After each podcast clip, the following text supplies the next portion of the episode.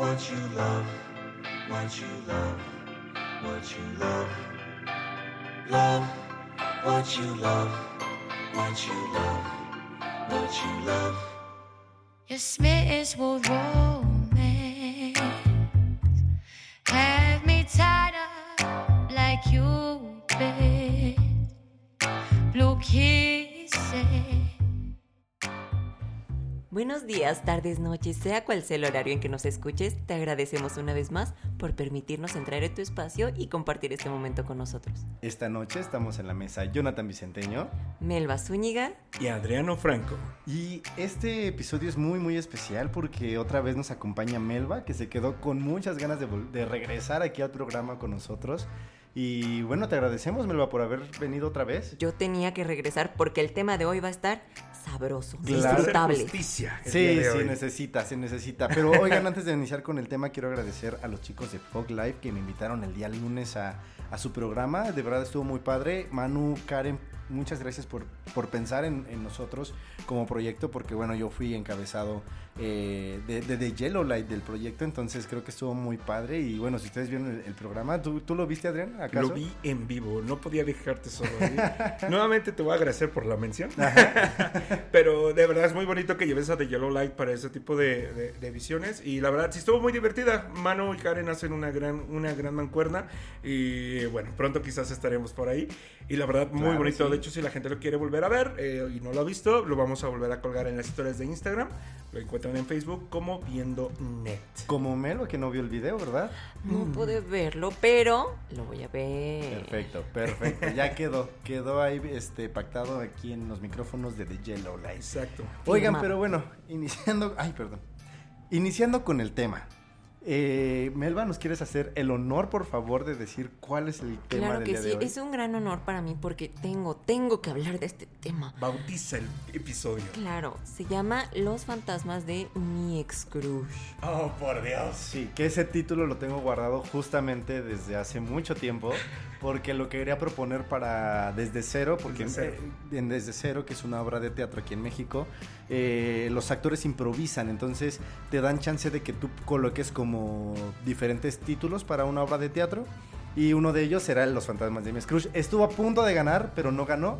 Y dije, ese título no lo puedo desperdiciar. No lo podemos dejar ahí. Tiene que estar en uno de estos programas. ¿Y por qué no? Ahorita hablando de los crushes, porque es 14 de... Bueno, va a ser 14 de febrero en dos días, porque estamos... Eso sale el 12 de febrero, entonces estamos muy, muy cerca de estos... eh, de estas festividades amorosas, en las cuales nos sentimos un poco, pues, más apapachadores, más románticos. Presionados, diría yo. Ridículos, diría yo, por otro lado, pero a mí me gustaría saber de ustedes dos qué tan cruceros son. Esa es la pregunta del día de hoy.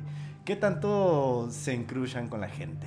¿Qué Yo, tanto? yo, tú me conoces, Jonathan. Me conoces mejor Yo que te nadie. conozco muy, Yo bien. entro a un lugar y es como de ¡Ah! Él. Déjenme Ese decirles que hombre de la llevo a este a restaurantes muy bonitos donde puede conocer gente, eh, pues bueno, de También muy bonita. Sí, también muy bonita y eso, pero pues se termina enamorando del mesero, ¿verdad? Oye, oye, los meseros igual pueden ser bonitos. Los meseros merecen defensa. amor. Merecen amor. Exacto, pero Merecen bueno, no, sí te conozco. Entonces tú dices que La tal más, cual. o sea, nivel 100 en cruceo. Te subes al metro, al metrobús 100. y eso. Sí, me enamoro. Tengo mi momento este, como chica de Nueva York que se enamora del, del muchacho que está del otro lado del pasillo. Así. Oye, ¿ya has hecho algo con eso? De repente te has como, o sea, te has atrevido a hablarle a alguien o algo No, así. no, soy una cobarde. Ok. Debo admitir. Tu, cru- tu crushada entonces es más para... Mi crochet es imaginaria. Todo, yo desarrollo, desarrollo este, escenarios muy bonitos en mi mente y los dejo ir. Muy bien. A ver, tú, Adrián, ¿qué tan cruchero eres? No, no al 100. La verdad es que ya no al 100. Ya, ya he aprendido a guardar. Con la edad. Sí, sí, sí, claro. Aprende Con la cosas. edad, así como vas perdiendo el pelo, pierdes las ganas. Pero, digo, la verdad es que también soy bien crucero, sobre todo. Digo, yo creo que por eso a propósito no me compro auto, para estar en el metro y metrobús y crucearme con medio mundo. No, no es cierto. Pero, Y yo, este. ok, bueno, si ese es tu hobby. Sí, ese es mi hobby. Ajá. No, pero por ejemplo, sí, sí, soy, sí soy también de, de de repente veo una chica que me gusta y es así de, te voy a mirar tanto, tanto, que te vas a sentir tan rara que vas a tener que hablarme, ¿no? Y la muchacha, ¿por qué me ve tanto? Me bajaré en la siguiente estación. No, y yo, yo me las imagino pensando, ¿tengo algo en la cara? ¿Tengo algo en la cara? Y así de, este En los mejores de los casos. En los mejores escenarios. No, no, Yo la, huiría, la idea tampoco es incomodar a la gente. Pero este, también me hago escenarios en mi cabeza hasta que me doy cuenta que ya se bajó, ¿no? Entonces, Ok, ok. pero crucero, digo, vamos a bajarnos nada más dos escalones. 80, 80% crucero. Ok. La neta es que sí. Tú, Jonathan, cuéntanos, ¿qué tan ¿Y crucero tú? eres? Uy, no, para que les cuento. Yo sí, soy, ¿no? yo creo que de su 80 y de su 100, yo soy un 5 o punto 5%. Ah, sí, Es frío sí, como sí. el viento. Miren, para que a mí me llegue a gustar alguien de, de verdad, tiene que ser alguien eh, muy comprometido, como muy interesante y eso. Y yo no me llego a encruchar luego, luego, o sea, no soy crush, cruchero de vista, por así decirlo. Ah, ok, ok. Yo soy más cruchero como de momento, o sea, si ya pasamos mucho tiempo hablando, si ya de repente llevamos como eh, una buena química, vemos que, va, que la conversación va a lugares ya un poco más, este, pues interesantes, pum, ahí es donde me empiezo a encruchar. Pero antes y eso de vista y eso no, fíjense que no O soy sea, tú sí lo carnívoro. cocinas, ¿no? No, Sí, no en frío. exacto, exacto, Ok. sí, no, no, carnívoro para nada, yo siempre vegetariano y siempre me gusta saber qué es lo que estoy comiendo. A mí sí me gusta la porquería. Las yo sí, carnitas bien grasosas. Yo sí desayuno pizza fría, güey, no pasa nada. No, no es que- eh, pero es que también, digo, a, a donde voy yo también leyendo, ¿verdad? El crush es como una cuestión de- del impacto del momento, ¿no? O sea, también hasta donde yo sé, por eso es un crush. O sea, tú volteas y te atraviesa el sentimiento de decir, ay, pero qué persona tan guapa, ¿no? Qué, qué persona tan bonita. O, o- o se ve también, porque primero, como dicen, de la vista nace el amor, ¿no? Miren, yo no me justifico, pero yo como artista visual estoy enamorada de la belleza. Es que No sí. puedo evitarlo. Eh, Sí, de, de la simetría, de, de la belleza, de... Por ejemplo, hay cosas que yo encuentro irresistibles, güey. Y en eso soy quizás a veces irreductible sobre los pelos de colores, güey. ¿En serio? Cuando tienen el cabello teñido... Digo, yo sé que, que en Facebook hay como esta tendencia, o en Instagram, es que uso Facebook porque soy viejito. Este, Todavía pone, este, no importa. Ajá, sí, sí. Me Estado "Me importa". pensativo. Sí, gratula. Sí, sí, sí. ¿Qué estás pensando? Y le respondo al Facebook. Este, no. Eh, pero, por ejemplo, cuando tienen el cabello rosa o azul o verde, yo, bien, yo sé bien, ¿no? Que, que ese en la naturaleza eso es una señal de peligro. Pero Nos estamos enterando de los fetiches de Adrián. Sí. Sí, yo no puedo decir que no. Yo no puedo decir que no. Obviamente las que me dicen que no son ellas, pero después yo no puedo decir que no. Oye, ¿qué características, por ejemplo, tú... ¿Qué ves en un crush, que te-? Ajá, sí, sí, sí. Dios mío, es que yo, yo, yo, mm, yo creo que, ay, híjole, es que a mí me gustan los artistas, esos que se ve que te van a romper el corazón y te van a mandar a terapia. Ok. Eso es mi mero mole, así. O sea, Si guitarristas, guitarristas, así, Músicos. músi- músicos en general, que son los peores. No anden con un músico, por favor. Si están escuchando eso, no lo hagan. Yané, Yané acaba de decir que Ya le dijo, artistas no. artistas no, por Con, favor. con los artistas, no. Está- están fuera del plato del buen Están comer. locos esos viejos. Estamos sacando aquí ya los trapitos al aire. Claro. Oye, pero ¿has tenido la oportunidad de salir con un artista y eso? Cuéntanos más. Varias. Oh, varias no que algún día ser. les contaré cuando lo haga sin llorar. Ay.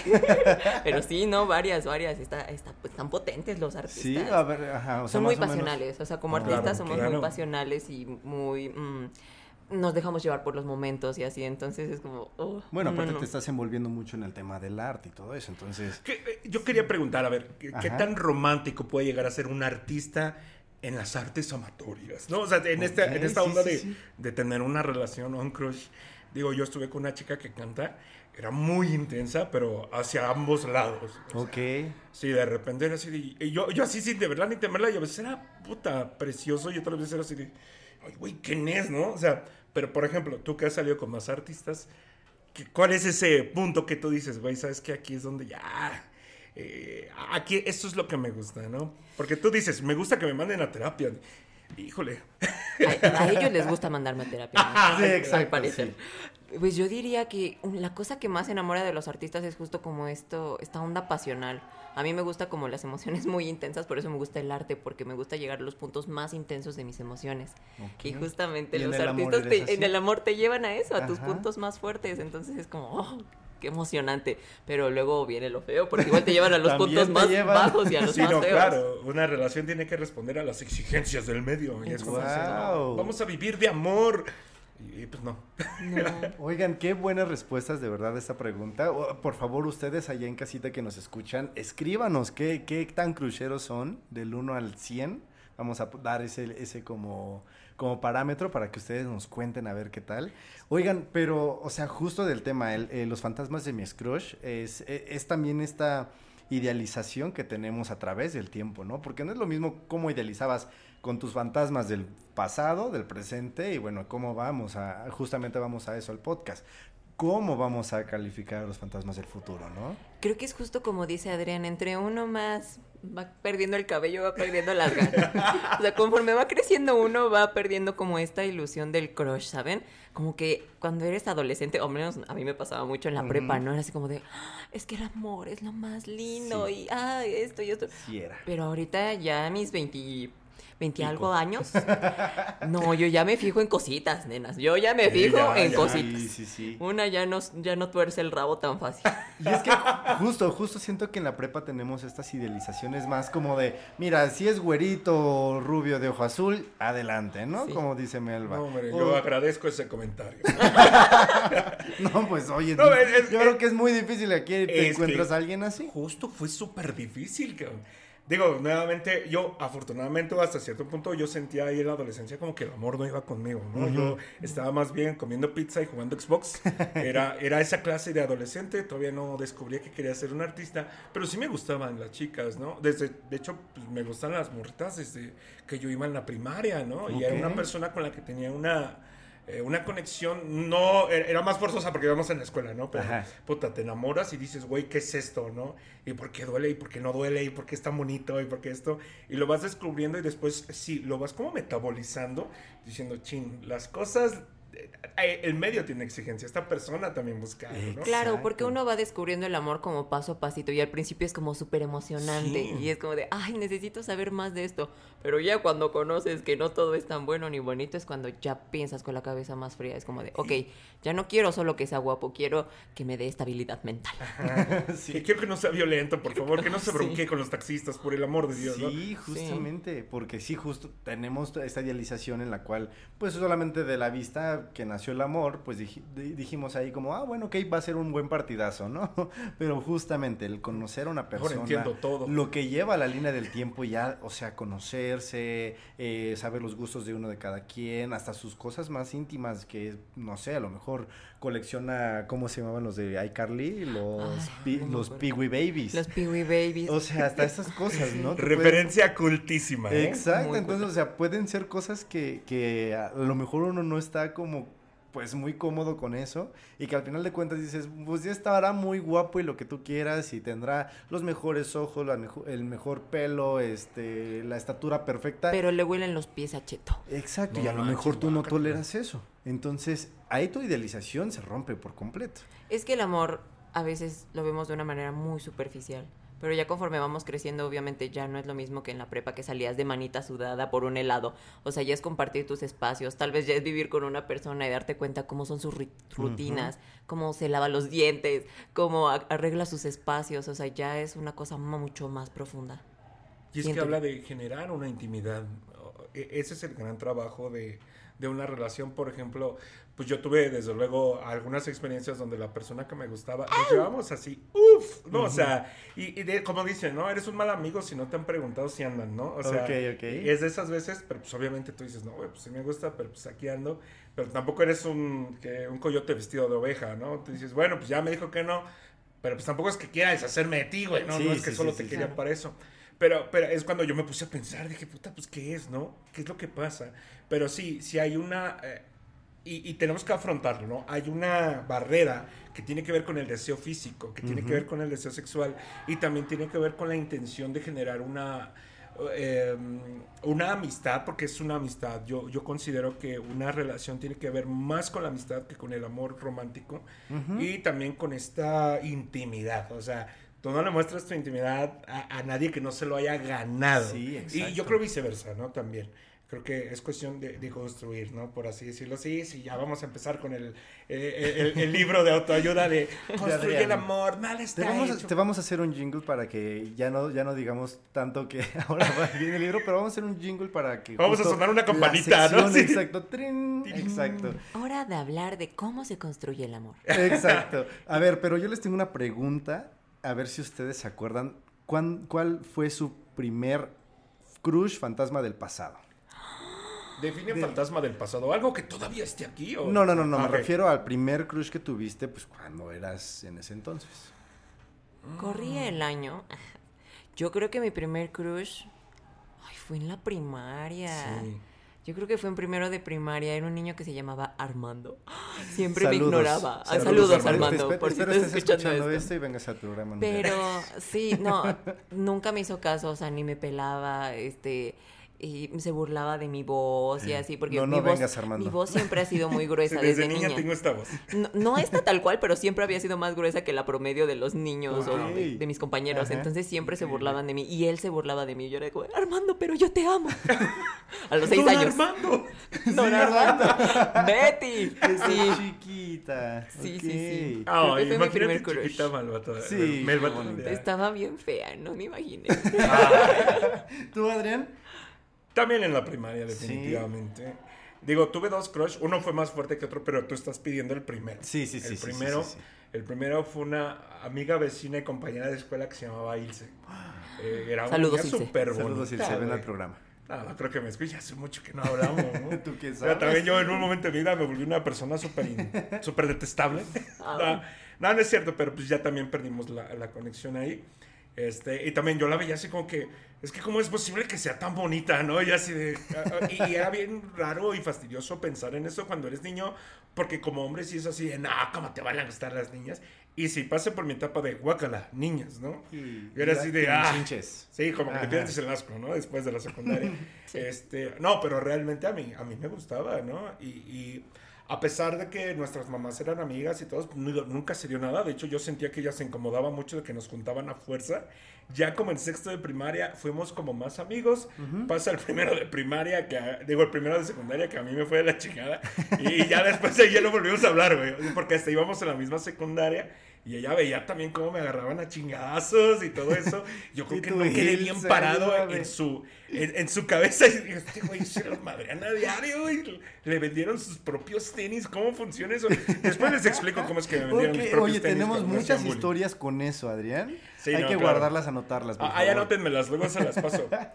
Pero Jonathan, Pero tú- cuéntanos, tú, tú que Jonathan. eres frío como el viento. Es que yo soy muy frío como el viento, mi corazón es de piedra. Así, mi primer crush Sí, fue a los sí, 35 años. No, o sea, pero, tal Ay, no cual fue en la preparatoria, o sea, mi primer crush. O sea, creo que, eh, pues, nunca, o sea, siempre fui como muy nerdito, entonces siempre me enfoqué como en mis estudios, que al final de cuentas no dieron frutos como para ser doctor o algo así, terminé siendo comunicólogo. Pero bueno, este, aquí estamos. Eh, pero, o sea, como que nunca había descubierto así como de, ah, me gusta alguien, no me gusta, o sea, yo sabía por medio de otras personas que les llegué a gustar a alguien en la prepa, en la primaria o algo así, pero nunca estaba como enfocado en eso. Jamás como que tuve el interés de tener una relación o de saber, o, o- o el simple hecho como de besarte con alguien y eso. O sea, en mi cabeza decía como de, "Meh", o sea, cuando pase va a tener que pasar, ¿no? Pero eh, justo en la prepa como que me di la oportunidad pues, de, de enamorarme de alguien y ya pues fue ahí como tuve mi primer crush, que en realidad no fue crush crush de como ahorita ya tengo varios crushes que ya son más este, fuertes, ya los ordena justo como por- tú, que no, no es el más fuerte, pero pues fue el primero. Y este, pero que pues estuvo, está padre ahí la, la dinámica, ¿no? De, de, de repente enamorarte, de repente como decir como, hoy necesito más horas del día para estar aquí en Pachuca, ¿no? Yo como recuerdan, estuve en la prepa en Pachuca, entonces de repente me tenía que regresar a mi ciudad y dije, no, no me puedo regresar. pero esa es la historia del, del crush. No, y es que de- de- desde niño es muy, muy complicado, ¿no? Entender también esta emoción. Porque yo, por ejemplo, ahorita que decías tú, ¿no? De los besos, yo decía, es que los besos son de personas adultas, ¿no? Grandes, ¿no? Ya también digo, no, desde que soy adulto ya no. ¿Y tú, No. ¿y dónde están? De hecho, sí, no sé, no, no, no estaban de a peso el beso. Dije, "Ah, ahora ya me alcanza, ¿no? Pe- Pero sí, lo, lo tienes que masticar con otros dientes, ya, literalmente. eh, porque entra dentro de la, de la perspectiva ya del amor. Porque el crush es la antesala de una posibilidad. Yo, yo veo que el crush también es como.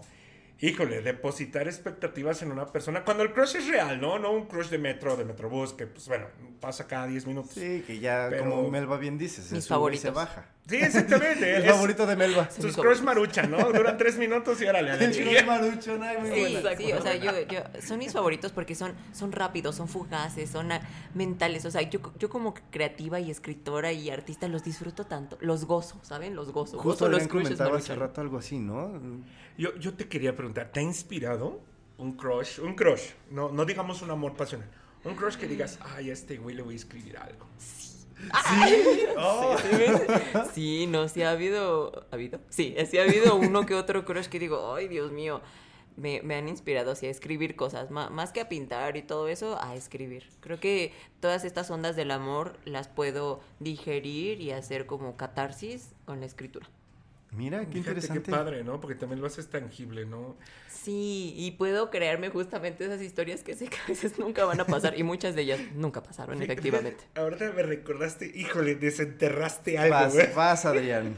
Cuéntanos. Había una chica en mi vocacional que se llamaba Alma. Ajá. Ay, saludos. Alma. Saludos, Alma. Saludos, Alma, que, que ojalá que sí nos escuche algún día. No, no es cierto, pero fíjate que fue incluso, a mí sí me hacía súper bonita, o sea, obviamente yo no la conocía, yo iba dos semestres después que ella, este, híjole, no, sí me hacía así como que, de verdad, eso era, e, era ilegal ser, ser tan guapa, ¿no? Para mí. Ok. Entonces, este, No, sí estaba en pues un- sí, intenté hablarle un par de veces, pero no, no pude, o sea, yo también era un cobarde, era un güey también que tenía su cabeza en otros lados, pero también, pues no pude ser indiferente a la existencia de esta persona, ¿no? Fue así de, Existe. güey, sí, así. Y me acuerdo que una vez yo le escribí una canción. Entonces, fíjate, yo voy a escribir una canción, Guau, haber estado toda Adrián. pedorra. Necesitamos Por cierto, escucharla. Está al final del podcast para que Sí, se La va a cantar. Ahorita se las- No, ni me acuerdo ya que decía. Porque me acuerdo que hasta una amiga me dijo, güey, no le puedes entregar esto porque tiene faltas de ortografía. Está Y horrible. le dije, "Está- sí, sí, me dijo, No está rima. horrible. Me dice, Franco, yo te ayudo. Saludos, campanita, porque sí, la verdad es que me ayudó. Me Ay, ayudó y después Campanita. se la fui y se la entregué, ¿no? Y yo le dije, lo que pasa es que te quiero conocer más, la verdad. Pero yo no contaba con la situación de que el que creía que era su amigo era su novio, güey. Y No. estaba al lado cuando le di la carta. Oh, Ob- obviamente, le di la carta, no sé qué habrá pasado, no sé qué onda ni nada de eso. Pero resulta que cuando voy a hacer mi servicio social, me toca hacer el servicio con su güey. No, hombre. No manches, o sea, ni nos, ni nos podemos hablar. Seis meses juntos, cuatro horas diarias en Ajá. la escuela. y por obvias razones nunca nos hablamos. Y luego ella iba con, iba por él, allá al servicio social. Yo me escondía, cabrón. Yo no, no cabía a ningún lado, pero yo me escondía, así tal cual. De verdad, porque era mi crush y a mí me generaba esta, este sentimiento de vulnerabilidad. Ajá. Claro. Y yo no me di cuenta que era su güey hasta que estuvimos en la Hasta- en el servicio social. Dije, ah, la Pero tú ya le habías dado la carta, ni la canción. pedo, la vida sigue, ¿no? Yo dije, híjole, habré quedado con pendejo, ¿no? Qué feo, ¿no? Habrá que recuperar la letra, fíjate. Así que, Alma, si estás escuchando esto, por favor, envíanos a The Yellow Light y te vamos a regalar una taza conmemorativa, algo. algo Bueno, aquí hay una taza con cactus. Si la quieres, es tuya. Exacto. Oigan, pero a ver, les quiero preguntar. Échale. ¿Qué diferencia hay con cómo se enamoraban antes a cómo se enamoran ahora? Muy buena pregunta. Mira, yo antes, híjole, es que yo de verdad que no entiendo y no cambio. Pero, este, no, pues, pregunta, mira, yo, yo suelo, yo sí me fijo mucho como en la onda física. O sea, a mí lo primero que sí me atrae de alguien es como de, pues, lo Tú exterior. te o sea, enamoras a través de la vista. claro, sí, yo sí me... Tú eres sí- carnívora. Yo soy- carnívora, sí. Carnívora. Sí, o sea, a mí pónganme así el buffet de carnes frías y me lo voy a echar completito. No puedo evitarlo. Pero sí, o sea, sigo, sigo como en esta pauta de, de primero en lo físico, pero me ha pasado mucho últimamente que sí he conocido personas que me fijo por su físico, pero ya cuando te echas un cafecito con ellas dices, ay, esta persona no tiene nada de qué hablar, entonces se pierde como toda esa atracción. Ujú. A mí ya me, me llama mucho la atención lo intelectual. O sea, ya no solo es como la onda física, porque digo, o sea, sí, sí salimos, pero no tienes nada de que hablarme que a mí me interese. O sea, tal vez a otra persona sí llegue a interesarle los temas de los que me estás hablando, pero a mí no. Entonces, si llegamos a ese punto y no congeniamos, yo pierdo el interés. Sí, es un must, ¿no? Ujú. Debe de tener esa, Sí, esa profundidad. Ok. Fíjate, es bien curioso, güey. Sí, ¿no? Sí, le, añadimos Digo- un pasito al, al escalón, porque antes era como nada más lo físico y ahora es lo físico y lo intelectual. Y ya le añadiría otro que sería como la paz que me, que me puede llegar a transmitir esa persona. Y eso está increíble, paz. pero se está construyendo ese escalón o cómo? Lo estoy construyendo de a poquito. Ay, es que, miedo. Ah, Hay una telita ahí que dice caution. para- sí, no, es que a mí me han tocado unas cosas tan tóxicas que ahora digo, quiero paz. No me importa con quién, no me importa cómo Lo se vea, pero que no quiero quiero paz. es que me rompan las... Sí, Tú no, sabes. sí, por favor, ya traten bien este corazón de pollo. Sí, ya, ya. Por favor. Por favor, por favor. ¿Tú, Adrián, ¿qué- has notado alguna diferencia por Sí, ahí? claro, definitivamente, ¿no? Antes ¿Cuál ha yo sido tu evolución? parecía- Cuéntanos, hermanito. Como, como dicen por ahí, perro negro de pueblo y con el zaguán abierto, güey. O sea, la verdad es que sí hubo un tiempo de mi vida donde dije lo que caiga, ¿no? Precisamente después de una relación que duró bastante tiempo, yo dije, ah, ¿sabes qué? Ya, o sea, esto no es para mí. Obviamente el despecho, el machismo, todo eso que me rodeaba, este, pues, pues fungió, ¿no? Como mi Mm, escudo de ego, ¿no? En ese momento. Y lo digo así porque así lo elaboré. No, claro, y aparte, y está bien porque lo reconoces y hay que también aquí. No, o sea, sí, no, aparte, no, no no somos. Sí, exacto, no, No, pagué terapia al santos. pendejo, ¿no? O sea, también- Exacto, No soy psicólogo para nada. Sí, exactamente. ¿no? Y justamente, digo, eh, vamos, la manera en la que me relacionaba antes era justo eh, en el vínculo de lo físico, de lo, vamos, de lo, de lo exclu- exclusivamente sexual o de, o de diversión. Que bueno, mientras eres joven está chido, ¿no? Pero también mientras eres joven no tienes tanta lana como para, Sí, para eh, sustentar viviendo una vida de esa manera. No. Y, y, por ejemplo, y te voy a ser sincero, hasta los 30 años como que dije, bueno, ya, vamos a sentar cabeza, ¿no? Digo, tampoco es que yo sea muy guapo, tampoco es que yo sea eh, verbo, ni nada. O sea, afortunadamente me he topado con gente que en su momento pues me habló directo, ¿no? Y, eso fíjate que es algo que siempre, a lo mejor como vicio, espero, espero que sea directo o en su momento también. Este, que se da la oportunidad de, de De ser directo, entablar, porque también exacto. requieres una atmósfera muy específica. Ujú. Pero lo que ahora me enamora de una persona, y digo enamorar, porque yo llego y me voy en Culiacán cuando esta persona tiene un gran sentido del humor. Ok. Cuando tiene un Que te sentido haga del- reír a carcajadas. Sí, sí, claro, claro, que te haga reír porque, digo, a mí me gusta reírme, yo me río de todo, me burlo de todo cuando las cosas son interesantes. Por ejemplo, también me gusta mucho eh, la parte intelectual. Eh, digo, yo no soy un intelectual, pero eh, he tenido la oportunidad de convivir con gente que es muy inteligente, ¿no? Eh, se los dije, yo, yo pues generalmente ya eh, te- he tenido pues la oportunidad de, de establecer relaciones con gente que era que, que maestras, que este, digo, o sea, ma- de maestría, no, no maestras, este, me refiero a, eh, digo, sí, yo creo que sí tuve, tuve, tuve un par de crushes con maestras, pero creo que eso lo veremos Todos. más adelante. Sí, sí, sí. Este, Todos. Pero, pero a eso voy, ¿no? O sea, ya el nivel es otro. Y sí, justamente hay gente que, pues bueno, mira, sí, con perdón de la palabra, pues, pues estaría muy rico, ¿no? Y todo, pero la verdad es que no pasa de ahí. No pasa de ahí porque tú mismo te vas exigiendo una necesidad de pertenencia también en el otro. Creo que Adrián dijo algo como súper importante de, es que yo aceptaba lo que fuera. Justo hace poco, a mí me gustan mucho las cosas eso- esotéricas, me leyeron el tarot y justo me dijeron así como de, aquí te salen la parte del amor, la ruleta rusa. Y yo sé de qué significa eso. Pues que mira, nena, como tú no sabes qué quieres, pues aceptas lo que sea. Entonces fue como de, Es muy Ahí cierto. tienes a Melba diciendo, la vida es una caja de bombones. Nunca Sí, sabes nunca qué sabes te va a te va a salir. Pero justo parto de eso, o sea, si uno no sabe qué quiere de la persona, ¿cómo puede exigir algo, sabes? Exacto. Entonces se convierte un poco como esta analogía de Alicia en el País de las Maravillas, de que le dice, oye, ¿qué camino tomo, conejo? ¿A dónde quieres llegar? No sé, entonces no importa qué camino no importa tomes. qué camino tomes. Y justo de eso se trata el amor, o sea, si no sabes qué quieres tú de la otra persona, ¿cómo puedes exigir algo? Realmente si ni siquiera sabes tú qué es lo que quieres. Eso tenemos que ponerlo en una playera. Sí, lo vamos Gracias. a mandar a imprimir. Entonces, no, pero aparte, eh, justo el episodio pasado hablábamos de a quién dejábamos entrar como tus actores este, secundarios para tu obra, ¿no? Y justo hablábamos de estas audiciones. ¿A quiénes vas a audicionar para que lleguen a tu vida? Y justo las características de los personajes pues van cambiando conforme al tiempo. Una cosa que se me hace muy interesante de pues, creo que de los tres y que concordamos, es la inteligencia, o, o- o por lo menos eh, el, que las personas sepan de algo, se apasionen de algo. Siento que la pasión también es, es un factor muy grande aquí.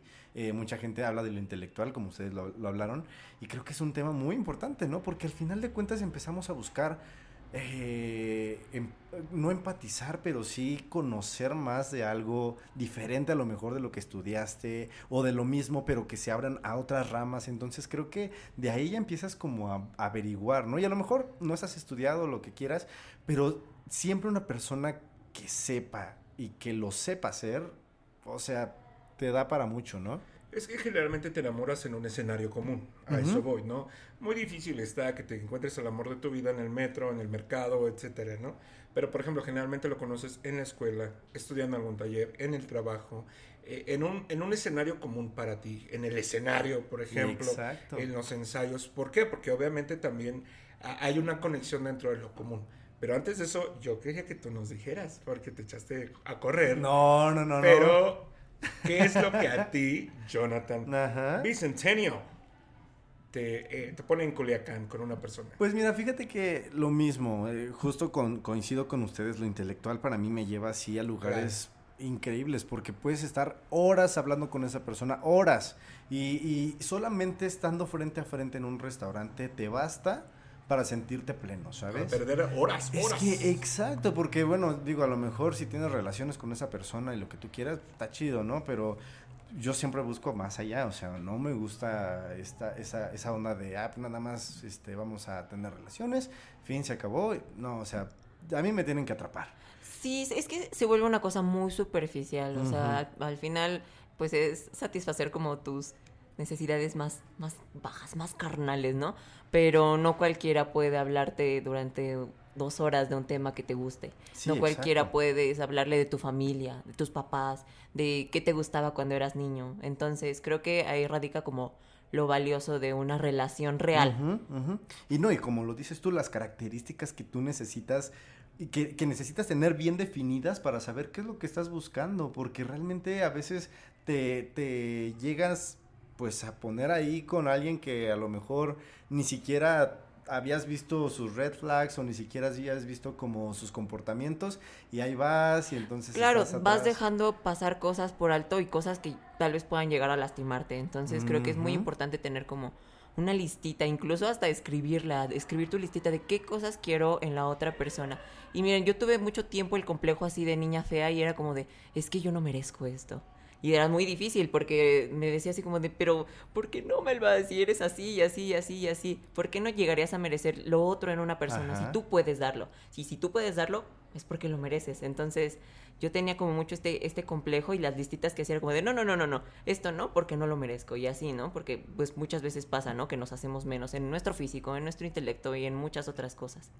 No, sí, y justamente aquí somos fan de las listas y de hacer cosas tangibles que alguien lo pueda ver en la libreta.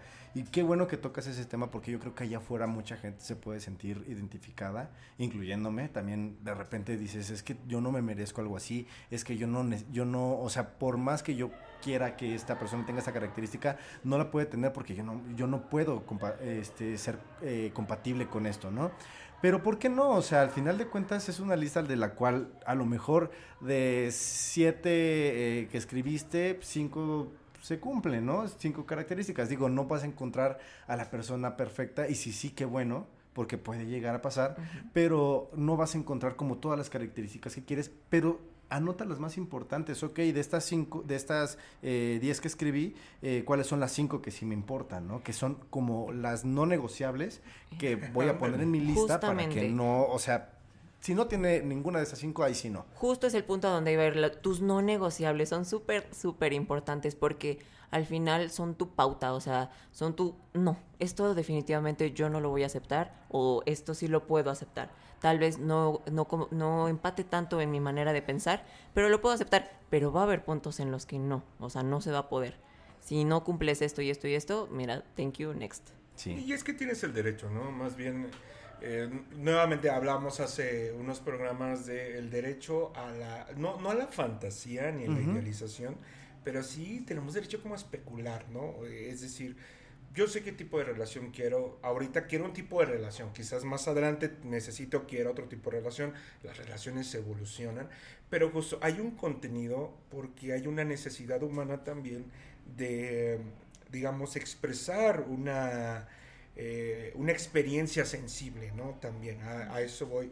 Me acuerdo mucho, hay un filósofo, no sé si es este güey, pero se llama Sisek, que él habla de que, bueno, no me sé la, la frase tal cual, pero habla de que cuando te relacionas con otro y tienes sexo eh, sin amor, sin el vínculo, sin construir, dice, no estás haciendo el amor, te estás masturbando con el cuerpo de otro, ¿no? Mm, mira. Eh, Qué buena el- analogía, ¿eh? El uso del Muy cuerpo del otro como, como un aparato de placer. Y es a lo que voy. Por eso también otro que se llama Sigmund Bauman, este, eh, ha- hablaba de las relaciones eh, líquidas eh, que son transaccionales, ¿no? De esta parte en la que pues solo me gusta el físico, de repente lo conozco y digo, chin, no, híjole, como que no me gusta este como para que se quede, pero hay gente que se aferra, ¿no? Porque nuevamente, pues desde luego, eh, eh, el amor tiene que ver con la moral, tiene que ver con la libertad, porque permea todos los actos que nosotros hacemos y deseamos que nos hagan también lo que deseamos que intervenga en nuestra vida. Entonces es importante, nuevamente, como en todos los programas, conocerte a ti mismo. Y los no negociables se me hace igual otra de, de, de- de playera y de hacer este, listas, como dicen, porque debes hacer tangible lo que te gusta y lo que no te gusta, ¿no? Por ejemplo, nuevamente, a mí no me gusta de alguien con quien me aburro. La verdad, yo, yo no podría estar con alguien que no se ríe de las mismas estupideces que yo me aburro. De alguien que de repente no salga con referencias de Bob Esponja. Híjole, me saldría Ese el es tiro un básico. Y que después... eh, sí, sí, sí, claro. Esa es está en que- la canasta básica. Sí, es la canasta básica, así de memes, referencias de Bob Esponja y filosofía alemana, ¿no? No sé. No, no es cierto.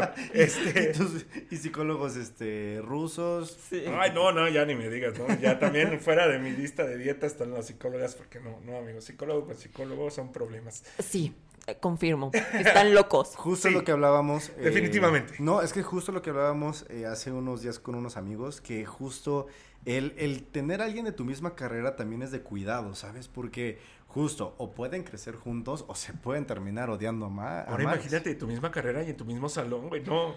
El No peor, bueno, tampoco te voy a decir, ay, es el peor, pero dije, no, híjole, eso sí está medio inconveniente, ¿no? Sí. Conozco unas historias de terror y sí, sí, es muy inconveniente. No lo hagan, no lo hagan, por favor. Stephen King, Adrián no, casi se desmaya nada más. de- Casi me de voy para atrás, ¿eh? Porque No hoy sí soy, dije. No, oigan, pero justo de esto de los no negociables, eh, uno de mis no negociables, por ejemplo, es alguien que fume, ¿no? Por ejemplo. Entonces, pasa en situaciones que alguien dice, ah, pues sí, no, este, esta persona fuma, pero ¿sabes qué? Yo lo voy a cambiar. Cuando llegue a mis brazos voy a hacer que deje el cigarro por mí, por mi amor, porque yo estoy seguro que va a hacer todo por mí. Eso no va a pasar, perdón. Mal ahí. Y, y mejor que no suceda. O sea, una cosa es llegar con una expectativa, güey. Pero llegar a condicionar al otro creo que es lo más alejado del amor. Miren, yo digo que los psicólogos están locos, pero obviamente voy con la psicóloga y ella me ha enseñado mucho esta parte de sí, cierto. no somos, no somos los superhéroes de nadie. No. No somos Dios. No podemos cambiar a las personas.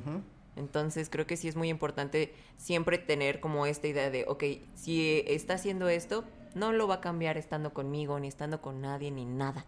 Lo va a cambiar si esa persona quiere. Exacto. Es el deseo de esa persona. Pero yo no lo voy a cambiar, o sea, No, no. Y, y es que el golpe, muchas veces, cuando tú tienes esta idealización de lo voy a cambiar, ya no va a ser violento, este, voy a hacer que se vista mejor, desde ese tipo de cosas que pueden ir desde lo general a lo particular.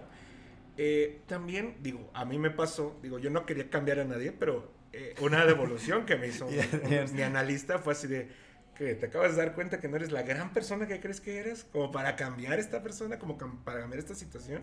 Y es así, porque también eh, el amor te hace sentir superior, te hace sentir que puedes con todo, pero sin embargo, si hay algo que puede hacerte sentir más humano, es el amor precisamente.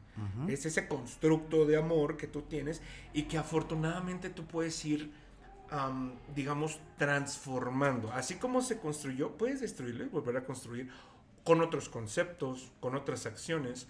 Por eso es lo que decimos que una cosa es de niño, ¿no? Ay, sí, manita sudada y ay, le regalo chocolates y eso te emociona en, en sensaciones de avalancha, ¿no? Y ahorita de repente alguien te la hace de a tos porque estás mirando a alguien y tú así, yo no estoy mirando a nadie, ¿no?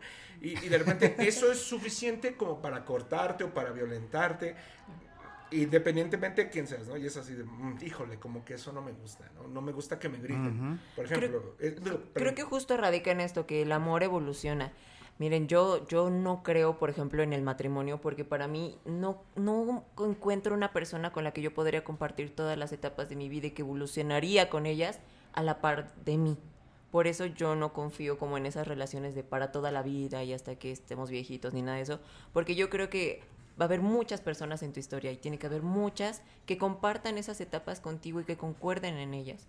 Y forzar a veces las relaciones pues nos lleva a puntos en los que no, o sea, ya no piensas como pensabas hace 10 años, ya no eres la persona que eras hace 10 años. Y tal vez en ese momento estuvieron muy enamorados, pero ahora ya no. Y es sano cortar y es sano terminar. Por eso yo no confío en estas relaciones que dicen para toda la vida. Y no por algo así como de, ah, no, es que me va a doler. No, no, no, no, no. Siento que hay diferentes personas para diferentes etapas. Fíjate, hay un poema, está este, en internet, me acuerdo mucho, lo leí hace mucho tiempo, que se llama For a Reason, For a Lifetime, For a Season, que habla justamente sobre este tipo de personas que llegan por una razón a tu vida y que de repente se van, que de repente llegan por una temporada a tu vida, que es una temporada específica de tu vida que es muy importante para ti, para, para que tú y esa persona vivan esa temporada y se tienen que ir. Y hay personas que llegan para toda la vida y que se quedan y están ahí. Un ejemplo de esto, mis papás, por ejemplo, mis papás están divorciados, pero no en los términos que uno imaginaría como divorciados. Mis, mis papás ahorita, ellos se conocen desde que son niños, se conocen todos los problemas que tuvieron con las familias, todos los, este, los escenarios que vivieron, pues cuando me tuvieron, cuando tuvieron a mis hermanas, cuando íbamos de vacaciones y todo eso, de repente hubo un momento en su vida en la cual pues ya habían terminado como este trabajo de criar a sus hijos y dijeron, ¿sabes qué?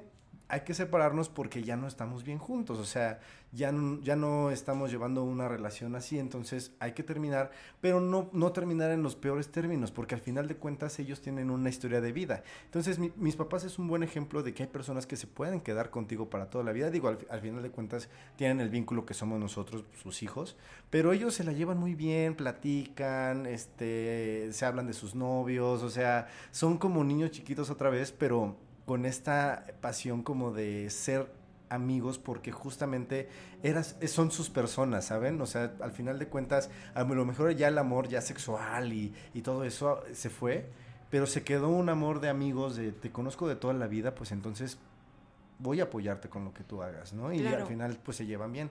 Por eso les digo, como dice Melba, hay personas que pueden llegar para por una razón, por una temporada o para toda la vida. Les voy a buscar bien ese, ese poema y se los voy a compartir. Y es muy bonito lo que dices, porque justamente el amor siento que busca el bienestar del otro. Siempre debe En ser eso, aspecto. siempre, siempre, siempre tiene que ser la pauta del amor, el bienestar del otro. Porque ahí es cuando ya no buscamos cambiar a la otra persona, porque si esa persona es feliz haciendo eso, ¿qué hago yo? O sea, es su bienestar antes que cualquier otra cosa, porque es un individuo diferente a mí.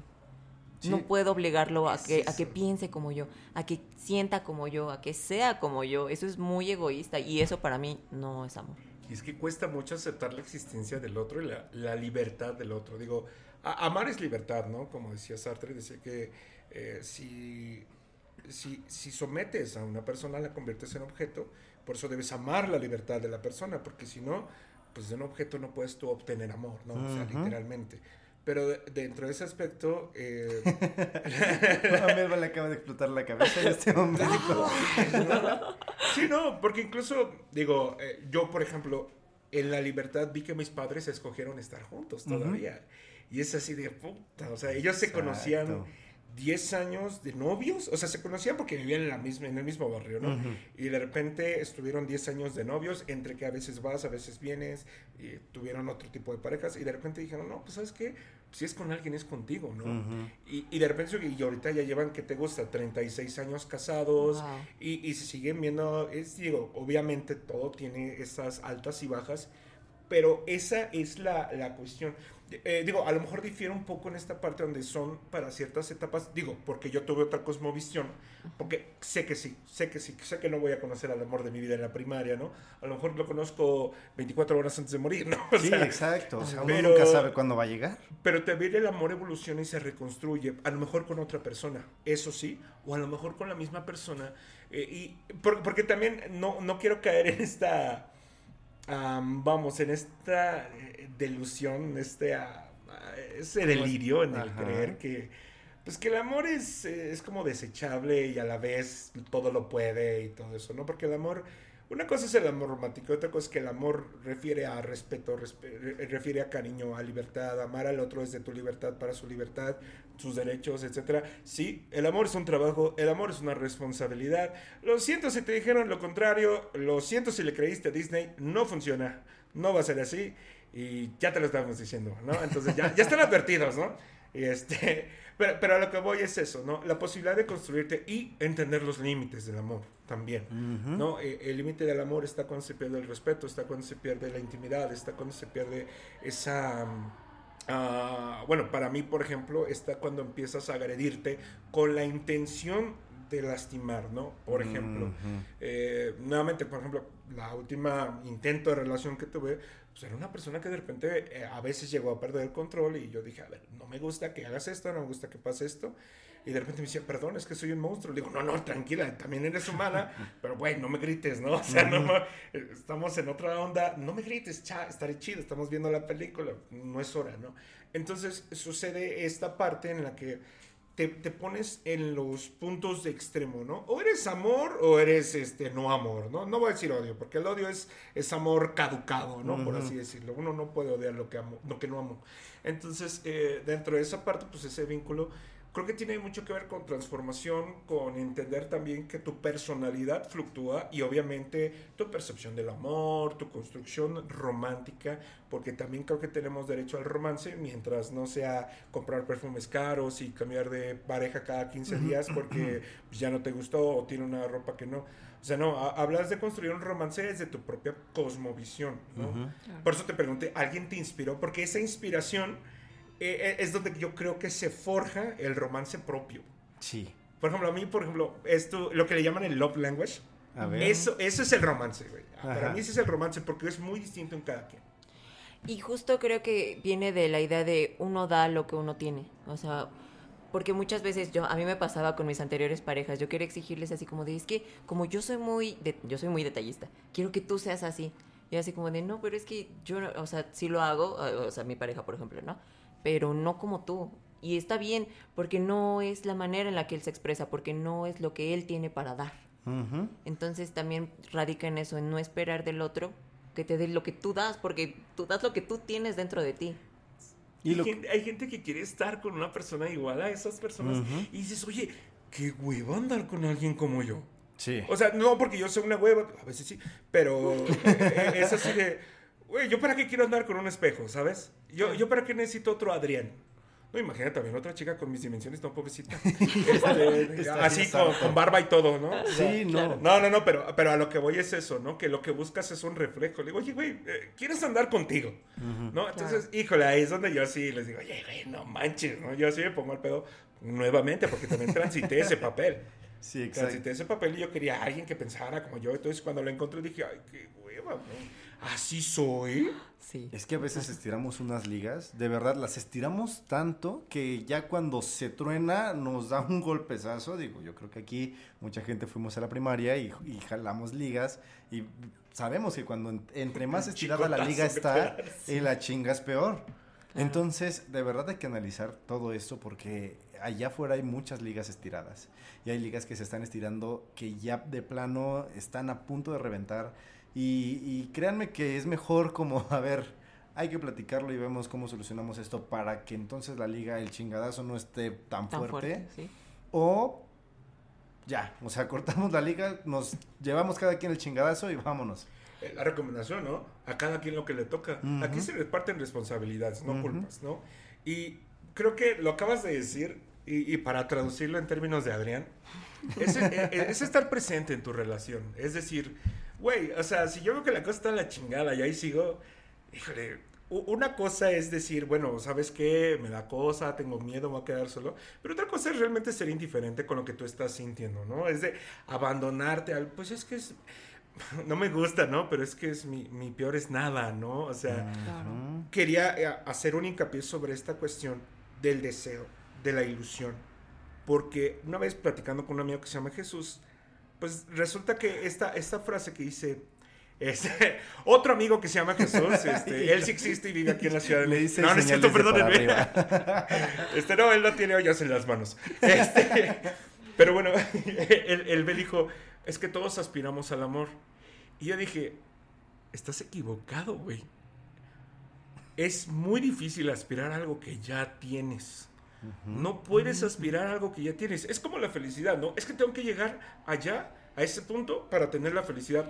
Cuando no, tu tránsito es lo que te hace feliz. Claro, es que eso es lo malo, que muchas veces pensamos, en muchas etapas de nuestra vida, que una persona nos va a dar ese amor y nos va a dar esa felicidad. Y no nos damos cuenta de que todo ese amor y toda esa felicidad está en nosotros. Nosotros somos el amor. Entonces nosotros somos la felicidad. No necesitas buscarle en nadie más. Porque al final cuando te compartas con esa persona, te vas a compartir desde el amor que eres tú. No desde el amor que te da la otra persona. Desde lo que tú eres. Por eso te encrushas, porque el, el crush es solamente una idealización que tú tienes de tus valores, de Sí, tus experiencias, de ya nos tus pusimos ideas. profundos. Sí, no, porque te pasamos de, es que todos están bien chulas, a decir, no, es que de verdad tienes que... no. Tienes es que trascender. Es, es que justamente este podcast iba del pasado, presente y futuro, ya estamos trascendiendo. Estamos en la metafísica de, de amor. Yellow Light. Sí. Eh, No, eh, a, a lo que voy con esto es, es exactamente, imagínate también qué carga pesada es que yo llegue y diga, ¿sabes qué, güey?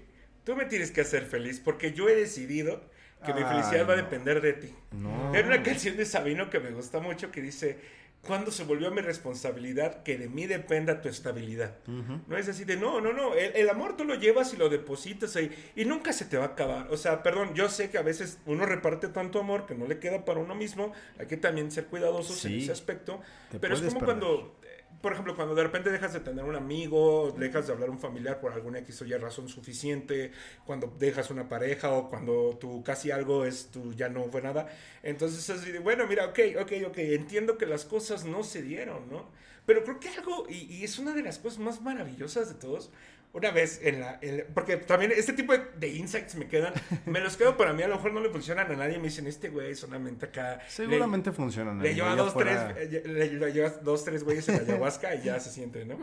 Pero estábamos jugando ping pong en la escuela, una madre, ¿no? Sí, ya sabes. Y uh, el cuate con el que estaba jugando, yo en ese caso, en ese entonces tenía pues como que ondas con una morra con la que estábamos ahí, ¿no? Fíjate, yo iba en el vespertino, ella iba en la mañana y yo hasta llegaba temprano, güey, así de ese tamaño estaba. Ok. Entonces, ese güey, pues ya, ¿no? Con su nihilismo romántico de, ay, es que de qué sirve, ¿no? ¿De qué sirve enamorarte? ¿De qué sirve esto? ¿De qué sirve el otro? Yo le digo, güey, es que la recompensa. Y yo acababa, no hace mucho, como unos ocho meses, de cortar con la morra con la que estuve tres, cuatro años. Y yo, es que la recompensa de querer a alguien es esa, güey. Es la simple experiencia de haber querido a alguien. ¿No te parece suficiente? Justo hay una, una frase en una canción de la Rosalía, porque me gusta mucho la Rosalía, que dice, La solo el amor con amor se paga, nada te debo y tú no me debes nada. Es como, Exacto. yo te di porque es lo que tenía en mí, en mi corazón, y es muy gratificante porque pude ver todo el amor que había en mí. Entonces, no me debes nada. Muchas veces radica este, este resentimiento con otra persona porque dices, ay, es que te di todo, y te di felicidad, y te di esto. Es como de, "Wow, wow, wow, te lo diste porque querías dármelo, porque estaba en ti dármelo, porque tú eres ese amor. Sí, hay que ser responsables de qué es lo que damos, porque justamente eso viene de nosotros y nosotros decidimos a quién darle todo ese amor. Nosotros decidimos a quién darle nuestro tiempo, eh, dinero, esfuerzo, lo que tú quieras, pero al final de cuentas la responsabilidad recae en uno. Entonces creo que es lo más importante. Para terminar el podcast, su última pregunta, y, y voy a empezar yo, para que vayan pensando ustedes en su respuesta. Mejor momento o mejor ex- experiencia o, o vivencia que hayan tenido con su crush. Voy a empezar. O, o un relato así que tengan ahí en mente guardado que ustedes digan está gracioso. Les voy a comentar el mío. En la universidad eh, conocí ya a un chavo que era muy inteligente, muy, muy inteligente. Entonces, eh, de repente les dije a mis amigas como de, ah, pues estamos aquí, este, viendo Facebook y todo. Y dije, ay, mira, esta- este chico. Digo, es muy inteligente que quién sabe qué. Bueno, mis amigas, para variar, empezaron a hacerme burla, empezaron a hacerme todo. El chavo estaba del otro lado del salón. Entonces mis amigas fueron con, con el Facebook, mi Facebook en la mano y fueron a decirle, bueno, para variar, ya estábamos en la universidad y estamos grandecitos. Y yo, como sea, me, escondí abajo de una banca porque yo tengo, en primera, tengo ansiedad social. Entonces, hablarle de por sí ya a una persona nueva para mí es todo Dice. un, todo, que vamos a tener un episodio después de eso. Este, o sea, yo, yo de verdad, para hablarle a una persona nueva tengo que pasar por muchas cosas. Y, y para hablarle a alguien que, que con el que ya hice match como con, con esta, de, esta cosa de la intelectualidad y que todo eso, no, bueno, o sea, vieras el... Y hasta la fecha creo que, que cuando tengo un crush así, yo, tú sabes que tengo un crush cuando yo me pongo muy nervioso, no puedo hablar, no puedo decir nada. Ay, es muy guapo. Y corre. Exacto. Así que ella fuera así, corrí de, de, este, de ti porque alguna vez me hablaste, pues seguramente eras mi crush. Muy ¿Ustedes tienen alguna Si experiencia? estaba haciendo incómodo es porque me gustas, amigo. Exacto, sí, justo. Ahora, yo, a ver. Yo, yo creo que puedo decirles la más reciente. ¿vale? Este, yo, yo tuve la oportunidad de, de, sí voy a decirlo, de enamorarme de una persona. Y, y ¿sabes qué? Si digo, porque esta persona, pues, me parece tiene pareja y toda esta situación, pero yo no puedo evitar tener una, una conexión real, ¿no? Ujú. Pero, pero ¿sabes qué? Decidí no tener ninguna guerra, ni con su pareja, ni con ella, ¿no? Ujú. Tampoco te voy a decir, ay, soy una persona más deconstruida y de chingada, tampoco, ¿no? O sea, te vuelvo... Luego sí digo, chale, ¿no? Pinche madre. Pero eh, justamente decidí quererla desde mi amor y decir, ¿sabes qué? Está bien, no pasó nada, ¿no? Pero no convertir... eh, digo, esta persona me fascina, yo la veo y es que también pues, el amor es admirar, el amor es admiración. Claro. Y, y yo, la, yo la admiro. Entonces es así de, ok, ok, mira, no pasa nada. eh, la voy a querer desde mi trinchera, con mis niveles y con mis posibilidades. Porque lo que busco, a lo mejor no puedo, pero es también deshacerme de este vil deseo de tenerla para mí. Que también nuevamente me decía mi psicólogo, me dice, güey, si tú tuvieras una varita mágica y, e hicieras que ella se enamorara de ti, me dice, pon tú que lo hagas, ¿no? Pero es todo lo contrario al amor. Exacto. Tú debes amar su libertad. Dije, bueno, sí, ya la chingada. Si el hecho de que de amar su libertad es entender que no va a suceder, pues quiero quererla de esa manera, ¿no? Ya pasaremos después a otra página. Tampoco, eh, eh, es a lo que voy y mi gran logro, la cosa bonita que siento, porque también no es un secreto para la gente que me conoce, que nunca me ha ido bien en esos aspectos.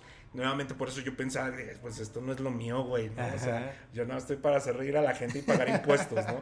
Pero eh, el, el logro para mí es ese, ¿no? No generar del amor que me hace sentir tan bien algo que me castigue, algo que me haga lastimarme, ¿no?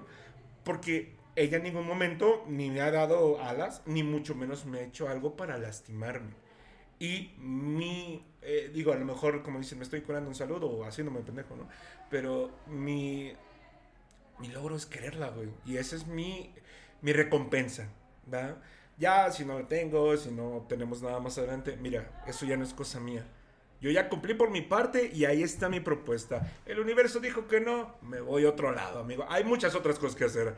Porque también el amor no puede ser el centro de tu vida. Tiene que ser el impulso que te lleve a la vida. Pero no puede ser el centro de tu vida. Oye, y con todo y aprendizaje y todo tu mensaje, yo diciendo que nada más me escondí bajo de la mesa por ansiedad social.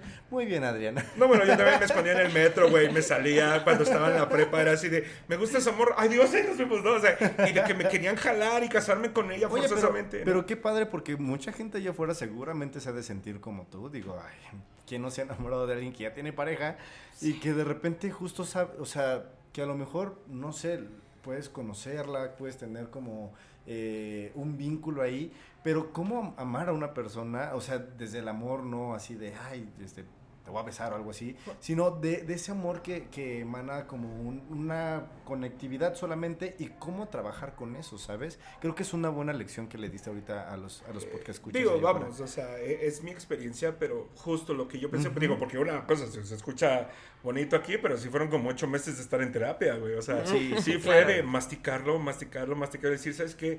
No puedo hacer que esto me haga sufrir, ¿no? Porque el amor no busca eso, tú lo dijiste tal cual, busca el bienestar del otro. Y si yo me pongo en guerra con su bienestar, cuando su bienestar es no estar conmigo, estoy sucumbiendo a lo más egoísta, ¿no? Y no es que yo sea el más iluminado ni nada, y a lo mejor es una manera elegante y bonita de decir ya valió madre, ¿no? Pero de todos modos, creo que eh, en mi momento, en este momento de mi vida, esa es mi manera de respetar el cariño que me tengo, el amor que me tengo y el amor que le tengo a esa otra persona, Claro.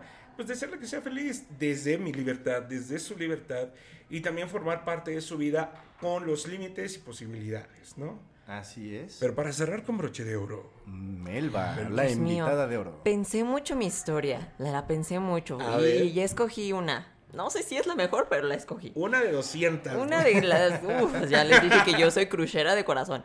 Bueno, yo creo que esta es de un, un muchacho. Un muchacho, ¿verdad?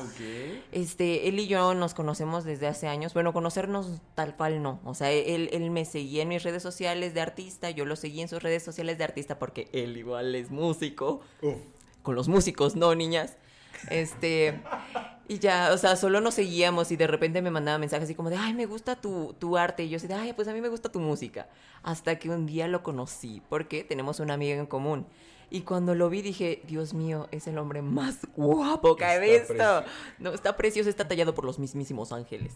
Bromeas, como- es un papucho. Es un papucho, definitivamente. y músico aparte, qué horror. Entonces, después de eso, como que empezó como a, a reforzarse un poquito esta relación de amistad. Y, pero él es muy expresivo, entonces de repente sí me llega así como decir, ay, qué guapa te ves, o te amo, pero muy en onda de que somos amigos, porque él tiene pareja, este, yo hace poco terminé con mi pareja, entonces Ajá, y pues... tú no me digas eso, por favor. entonces, no me digas, yo, basta Rogelio, no me digas que estoy guapa, no me Qué digas que me amas. referencias. Debo decir que estoy feliz de las referencias del día de hoy. Sí, no, no, no, no. Yo, yo- a mí me entra una emoción, pero luego es como de Melba, relaja la raja, es tu amigo, te lo está diciendo desde la amistad, recuérdalo, recuérdalo. Por más que yo quiera idealizar como esta relación, yo sé que él es mi amigo y lo agradezco. O sea, agradezco esta relación que tenemos porque sé que no vamos a llegar, al menos en este momento, no vamos a llegar a algo más. Y tal vez en un futuro tampoco, o tal vez sí, no lo sé, pero no me aferro a esta idea y disfruto de su amistad, disfruto de su compañía, disfruto de que esté, incluso de sus palabras que de repente como que sí me llegan a sonrojar un poco, pero respiro profundo Hasta Rogelio. y recuerdo que él es feliz, él en este punto es feliz, o sea, a pesar de que de todo y de que de repente yo me emocione, A pesar de que no está conmigo, es a feliz. pesar de que no, me esté, con- no esté conmigo tomado de mi mano, él es feliz. Entonces, pues justo es lo, que decía, el amor al final busca el bienestar del otro. Y si no es conmigo en este momento o en ningún otro, pues está bien, yo lo disfruto desde, desde el punto en el que estamos. Muy bien. Oye. Ay, todas sus historias con. Este, no, mira, yo- yo, fábula sé que y- somos unos románticos. Lo que pasa es que, Es que tú eres sí, el yo- hombre de hierro. aquí. Es que aparte, sí, apa- sí, para mí, de verdad, enamorarme, cuando me enamoro, de verdad, a veces desespero. Sufre, el muchacho sufre. Sí, sí, sí, Cuando no. me enamoro. Exacto, justo, ahí está la referencia. Es que no es fácil estar enamorado y nunca sabes si lo estás o no lo sabes al 100%, ¿no? Pero te, te dirige, ¿no? Por ejemplo, muchas veces cuando no te ha dado tanta emoción porque vas a- va a estar esa persona, Sí. ¿no? Y te mete y te pone en modo bestia, güey, y las cosas te salen mejor, te inspira también. Es decir, es una fuente inagotable de, Ujú. decía este... Pues es Jaime Sabines, ¿no? Decía, de las que creen en el amor como una lámpara de inagotable aceite. Exacto. ¿Cómo Ay, me gusta? qué Eh, cursi. Sí, no, claro. Y, y escuchen el poema de los amorosos de, de Jaime Sabines porque habla que también eh, dice algo así, son la hidra del cuento. Si les cortan el cuello les crecen más cabezas, ¿no? Siempre hay razones para amar para los amorosos. Yo solo daría un consejo, ya para terminar el podcast, es con los músicos.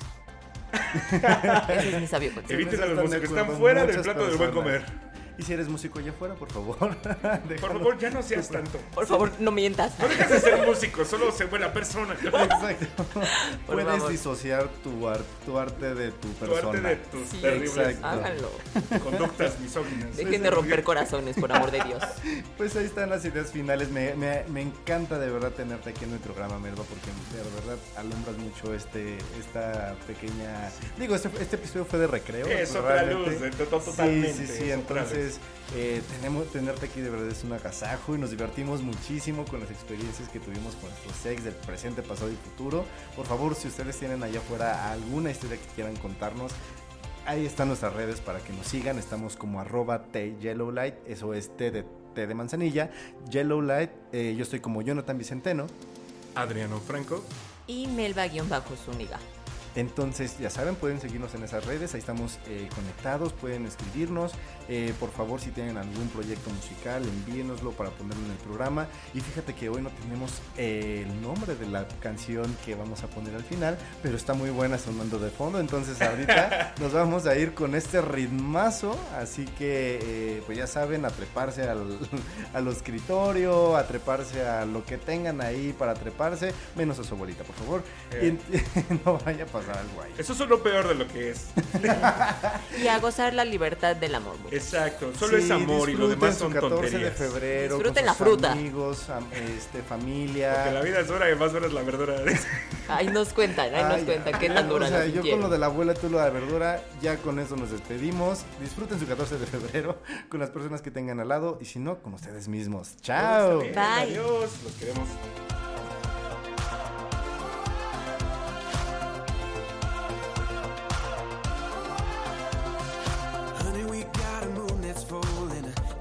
floor made of grass. Your blue eyes make me wanna make this evening last. Put on an old song, put on